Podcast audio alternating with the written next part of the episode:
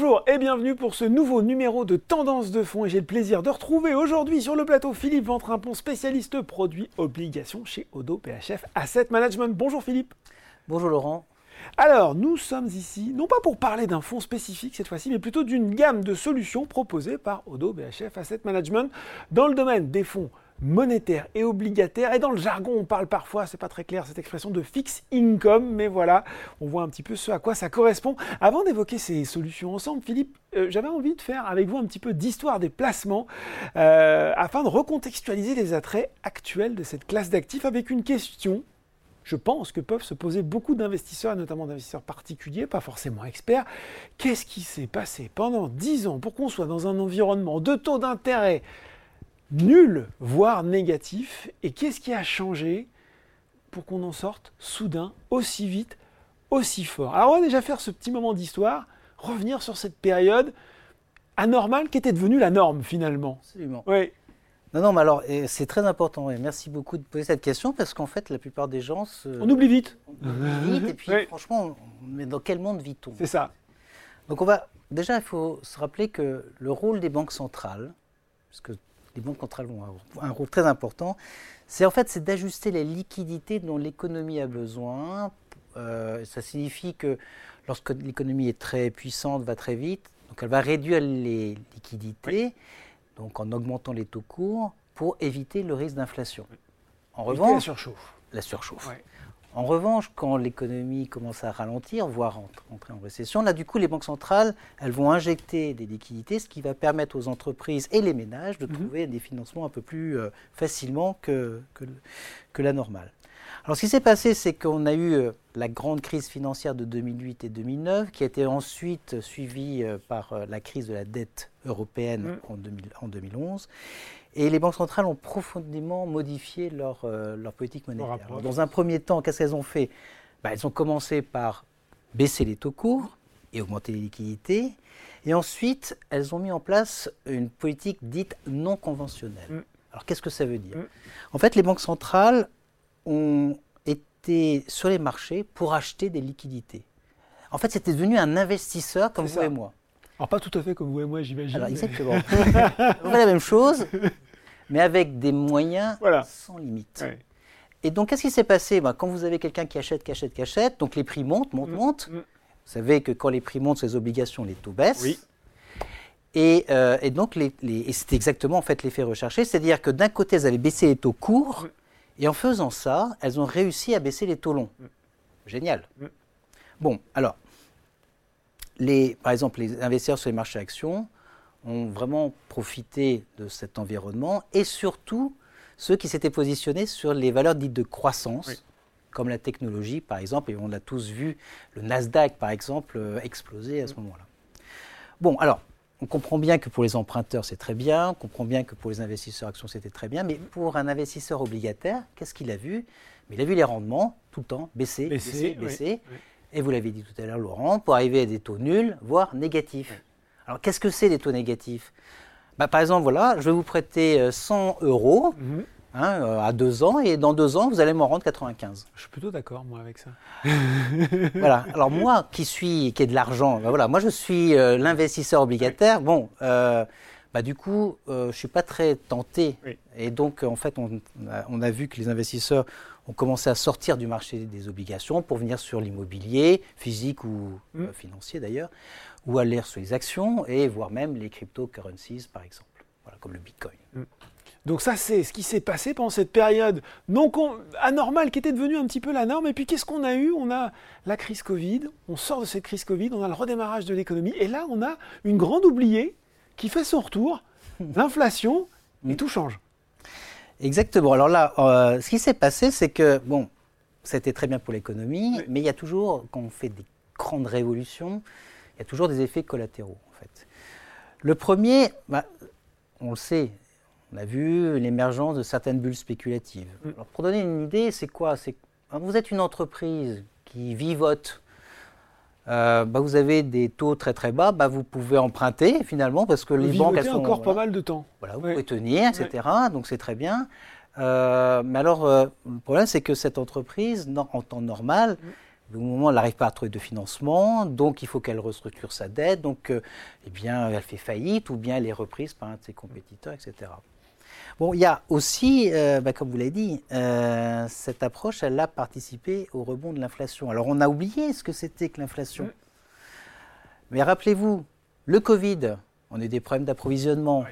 Donc problème d'approvisionnement, difficulté d'acheter des produits, les produits montent.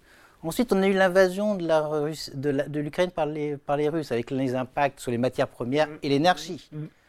Donc tout ça a fait en sorte qu'on a eu une inflation qui est montée dans certains pays au-delà de 10%. 10% mm. Je vous rappelle que les... Retour aux années 80. les banques centrales ont pour objectif de 2%. Alors la réponse des banques centrales a été euh, très rapide, non seulement très rapide, mais ultra violente. Aux États-Unis, la Fédérale Réserve est passée de 0% pour les taux courts en 2020 à aujourd'hui 5%. La Banque Centrale Européenne, en 2019, on était à moins 0,50. Aujourd'hui, on est à 3,5. Donc, on voit que, j'ai donné ces deux autres, mais c'était vrai aussi dans le reste du monde. Mm. Donc voilà, en fait, la réaction quasi immédiate, mm. importante, nécessaire, que les banques centrales ont mis en, en et on voit que cette hausse, hein, si on en croit le discours des banquiers centraux, elle n'est pas encore forcément euh, terminée. Euh, une fois qu'on a fait ce petit cours d'histoire qui était bien utile, en tant qu'investisseur, on se dit qu'est-ce que ça peut représenter en termes d'opportunités pour moi? Alors, euh, on va rappeler quelques règles de comment on fait pour construire un portefeuille. Hein. Je pense que c'est important. Donc, on a dit les dix dernières années, mm. années atypiques. Mais aujourd'hui, avec la remontée des taux, de l'ensemble des obligations. Hein, j'entends par là les obligations d'État, les obligations d'entreprises de bonne qualité, les entreprises aussi euh, plus risquées à haut rendement, euh, dites high yield. Donc on retrouvait en fait ce que nous on comprend, selon nos analyses, plutôt un environnement normal. Mhm. Ce qu'on vivait avant, hein, mhm. on a oublié, mais ça fait... Alors, ça se veut dire quoi un, environnement normal? C'est-à-dire que quand on prête de l'argent à quelqu'un, eh bien, plus on prend du risque, plus on est rémunéré. Voilà, donc c'est quelque chose de tout à fait logique. Donc, dans un environnement normal, comment on construit un portefeuille? Mhm. Donc, un portefeuille, il doit être composé en majeure partie par des obligations en général. En temps normal, c'est mhm. comme ça, mhm. on l'avait oublié. Euh, alors pourquoi on fait ça? Parce qu'en fait, quand on prête un, euh, à quelqu'un, on va avoir une rémunération d'autant plus importante que le risque est important. D'accord? Donc, euh, ce qui est intéressant avec l'obligation, c'est que vous connaissez vos coupons. Vous savez exactement quand vous allez recevoir des coupons et vous savez quand est-ce que vous serez remboursé. C'est contractuel. Donc ça, c'est vraiment intéressant parce que c'est ça qu'on appelle le portage. Vous avez peut-être entendu parler de ce concept. Ah c'est quoi le portage C'est que jargonneux. Voilà, mais en fait, c'est simplement le fait que vous touchez une rémunération mm. tous les ans mm. parce que vous avez prêté de l'argent à quelqu'un. En fait, c'est ça le portage, tout simplement. Donc ce portage, il est doublement intéressant parce qu'en fait, il est la rémunération de votre risque mm. avec cette entreprise, par exemple, mais au sein d'un portefeuille ce portage, si vous avez bien travaillé, donc vous avez bien choisi mm. vos, emprunteurs, eh bien vous allez dégager des liquidités. Ces, ces liquidités, ce, profit va être aussi utile pour absorber éventuellement des pertes que vous pourriez avoir sur d'autres classes d'actifs, mm-hmm. sur les actions par exemple. Parce qu'on a vu, normalement, quand les actions baissent, on sait que les obligations montent. On va y revenir. réciproquement. Vous voyez, ça a un effet d'un peu de balancement, d'où l'intérêt de cette, de cette classe d'actifs. Quel type d'obligation, si on descend un petit peu, il faut, il faut on peut choisir aujourd'hui? Alors, pas de réponse toute faite, j'imagine. Non, non, mais, mais on a des solutions. Ça, c'est déjà c'est ça qui est bien, c'est que bon, il n'y a pas de formule miracle. Hein, déjà, ça c'est une, c'est une certitude. Euh, en fait, l'important, il faut toujours essayer de construire un portefeuille qui répond aux besoins de l'investisseur, soit en pas, pas soit, en termes de risque mm. et en termes d'objectifs de rendement. Mm. Alors aujourd'hui, qu'est-ce qu'on a? On a des, euh, des taux euh, des fonds monétaires ou des obligations de bonne qualité court terme, un an, un an et demi. Avec ça, on va avoir des rendements de 3, 3,5%. Mm. Après, sans prendre de risque de crédit un peu important, mais prendre un peu plus de, durée, mhm. plus longue, on peut avoir du 4, 4,5% à peu près. Mhm. Ensuite, pour ceux qui ont un appétit au risque et qui ont une visibilité euh, assez longue, on peut aller sur des obligations euh, à haut rendement, à yield, mhm. plus risquées, plus volatiles. Et là, on va avoir sur la partie courte, un an et demi aussi, environ 5%, et sur des maturités un peu plus longues, mais pas tellement plus longues, hein, 3 ans, 3 ans et demi, on va pouvoir avoir entre 6, 7 à peu près de rendement. Donc là, vous voyez, des rendements, euh, ça fait quelques années que vous faites ce métier, vous n'avez pas entendu parler euh, pendant un bon bout de temps.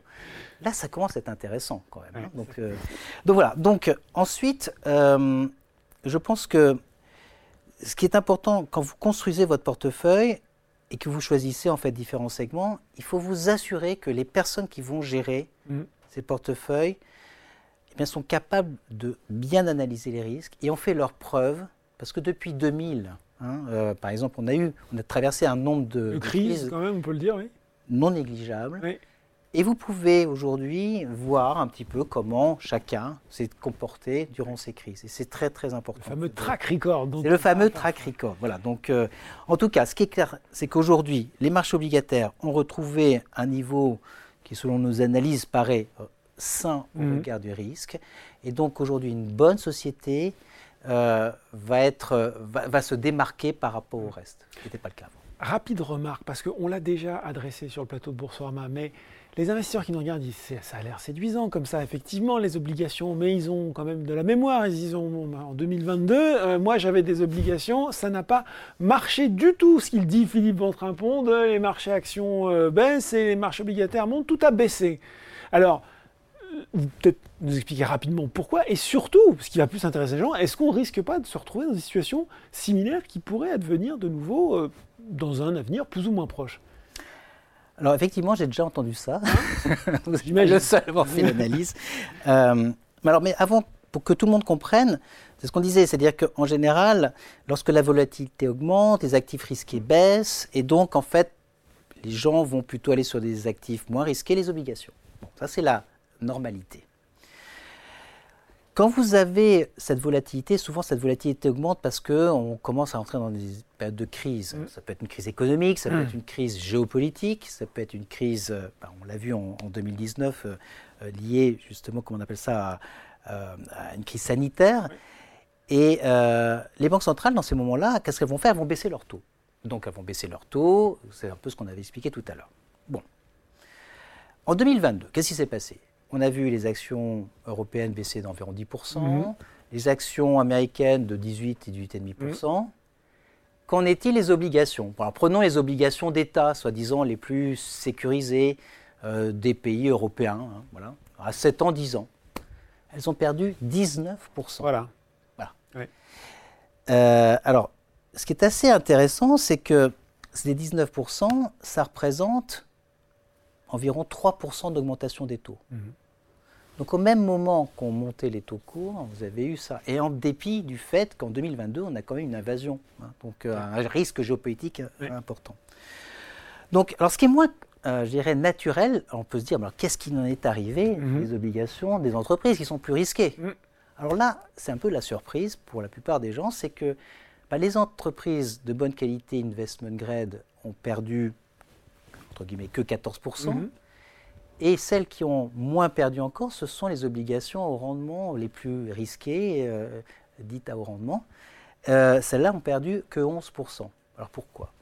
Pourquoi? Bah, Deux raisons. La première, c'est que, bah, je vous ai dit, plus vous avez un risque important, plus vous avez un coupon important. Donc il va pouvoir absorber une partie des chocs.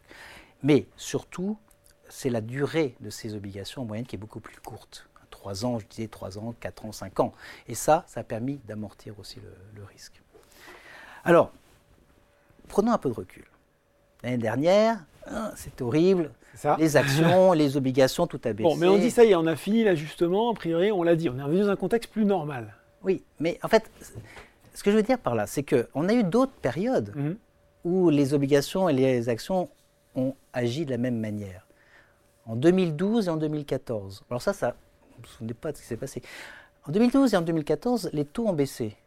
Les actions, donc les obligations vont monter, le prix d'obligation mmh. monter. Les actions ont monté aussi. Donc elles ont bougé dans le même sens, ces deux. Mais comme c'était positif, ça, a gêné beaucoup Voilà, ça gêne beaucoup. C'est pour ça que je voulais remettre un petit peu le. Mais pour répondre à votre question, oui, bien sûr, ça pourra arriver à la baisse ou à la hausse. Mmh. Mais aujourd'hui, si vous voulez, le, l'inflation, elle commence à être à la fin, elle commence à baisser. Mmh. Donc honnêtement, notre scénario central n'est pas de retrouver un mouvement tel qu'on a pu voir en 2022 où tout baisse en même temps. Oui, d'accord. Aujourd'hui, euh, deux questions en une finalement. Quelle stratégie d'investissement il est possible d'adapter avec, euh, avec ces catégories d'actifs? Et puis quelle part ça doit représenter de l'allocation globale à peu près?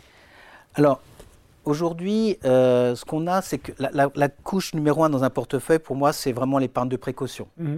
Hein, vous avez utilisé les comptes à terme, les fonds monétaires. Ça, si vous avez besoin de quelque chose, c'est là, c'est disponible. C'est la règle, en fait. Hein.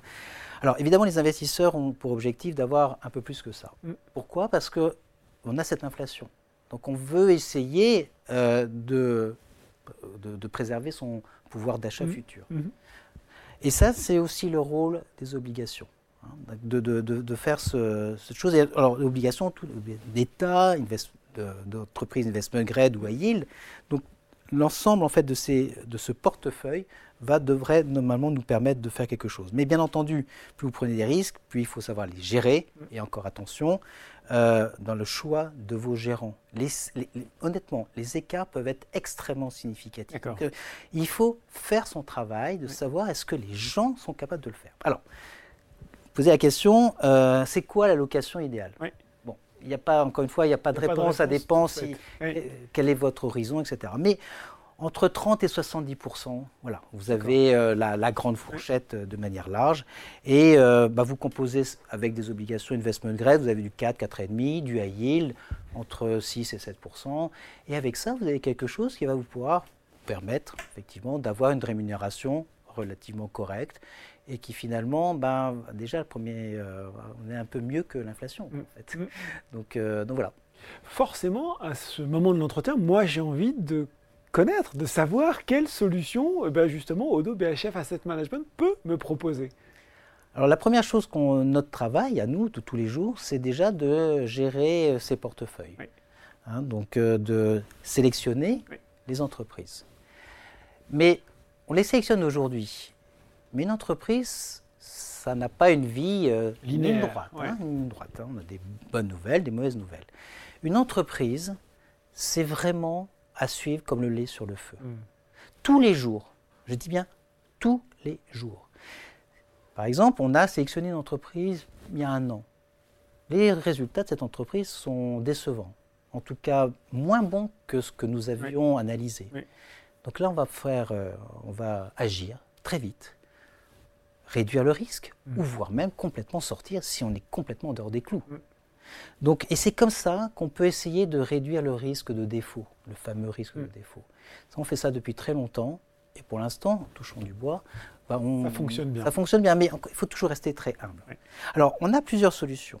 Donc, on a des solutions au-delà du fonds monétaire qui s'appelle mm-hmm. ODO BHF Money Market. Mm-hmm. On a des solutions investment grade, donc mm-hmm. des sociétés de, la dette de bonne qualité. Voilà. Euh, donc court terme, mhm. donc un an et demi, donc ça s'appelle Odo BHF Euro Short Term Bond, mhm. et un fonds un peu plus long, avec 4 ans, 4 ans et demi, qui représente l'ensemble du marché, qui s'appelle Odo BHF Sustainable Euro Corporate Bond. D'accord. On a aussi des, stratégies flexibles qui vont pouvoir justement en fonction de l'endroit où on se trouve dans le cycle, d'ajuster le portefeuille. Et ça s'appelle un fonds qui s'appelle Odo BHF Sustainable Credit Opportunities, mhm. qui va pouvoir gérer la maturité moyenne des obligations, mais également la location. Et là, on peut aussi, par exemple, mettre une partie sur les obligations à yield. Ensuite, on a, et ça c'est un peu notre, notre corps de mhm. métier, les obligations à haut rendement dites à yield. Plus risquées, certes, mais plus risquées, mais nous, on investit dans des sociétés de qualité. Ce n'est pas parce qu'elles sont à yield qu'elles sont forcément mauvaise qualité. Donc nous, c'est notre travail.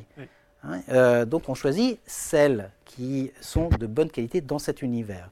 Donc on a aussi pareil des obligations relativement courtes, Odo BHF Euro Credit Short Duration, mhm. environ un an et demi en mhm. moyenne. Un fonds un peu plus long qui s'appelle Odo BHF Euro High Yield Bond. On mettra tout hein, dans, voilà, voilà. en lien dans la vidéo pour les retrouver facilement. Exactement. Donc trois ans. Et puis ensuite on a les fameux fonds à maturité donc nous, on offre deux maturités au DBHF Global Target 2026 et le nouveau Global Target 2028. Bon ben voilà, on a, on a tout euh, l'éventail des solutions. Euh, pour finir, euh, Philippe, c'est cette sélectivité qui vous, j'imagine, permet d'être serein parce que quand même, il faut regarder mmh l'environnement macroéconomique. On a une zone euro euh, qui est rentrée en récession. Euh, les États-Unis, on commence à s'inquiéter. Et puis, plus près de nous, plus proche de nous, on voit toutes ces enseignes, euh, que ce soit dans le prêt-à-porter haut, qui, qui, ferment. Et on se dit, bah, finalement, les défaillances d'entreprise, elles sont en train peut-être de se multiplier. Mmh. Alors, déjà, l'Europe est rentrée en récession technique. Oui, deux trimestres de croissance négative, consécutifs. Consécutifs, voilà. exactement. Mais alors, la moins 0,1% au quatrième, moins 0,1% au deuxième. Donc on ne peut pas faire plus petit. pas encore la Grande Dépression. Non, non. Euh, on avait encore euh, notre euh, responsable de la, de la macroéconomie, mhm. notre économiste en chef, Bruno Cavalier, nous disait encore ce matin que sa vue pour 2023 et 2024, que ce soit pour les États-Unis ou pour l'Europe, c'est une croissance qui va être en dessous de son potentiel, mhm. mais qui va rester légèrement positive. D'accord. Et ça tombe bien. Parce que c'est exactement ce que veulent les banques centrales. Si on veut que l'inflation revienne au il faut que l'économie se calme. Et en fait, ils ont à cœur de ne pas faire en sorte de euh, faire basculer l'économie dans euh, quelque chose de plus dur, hein, d'une vraie récession. Ça, c'est toujours difficile à piloter, mais pour l'instant, c'est pas mal. Et il faut éviter, il y a des secteurs qu'on n'aime particulièrement pas, en tout cas dans nos fonds obligataires, c'est euh, le secteur de l'immobilier qui mm. euh, encore est en train de s'ajuster. Pour nous, ce n'est pas encore le bon moment de revenir. Mm. Donc il faut être effectivement extrêmement attentif donc, euh, à, ce qu'on fait. Mais bon, aujourd'hui, même si la récession arrive, donc ce n'est pas notre scénario central encore une fois, en tout cas, sachez qu'on est au courant, on est dans les starting blocks pour ajuster les risques. Comme le lait sur le feu. Comme le lait sur le feu, c'est vrai aussi pour l'économie, et ça on l'a déjà fait dans le passé, et on saura le refaire si besoin est. voilà, explication euh, très claire, très complète, toujours très pédagogue, hein, Philippe Ventrapon, spécialiste produits obligations. Merci Philippe d'avoir euh, détaillé pour nous les solutions de fixing comme, et voilà, en tout cas les solutions monétaires et obligataires disponibles chez Odo BHF Asset Management. Merci beaucoup Laurent. Tendance de fond, c'est fini pour aujourd'hui, mais on se retrouve très bientôt pour un nouveau numéro. Thank you.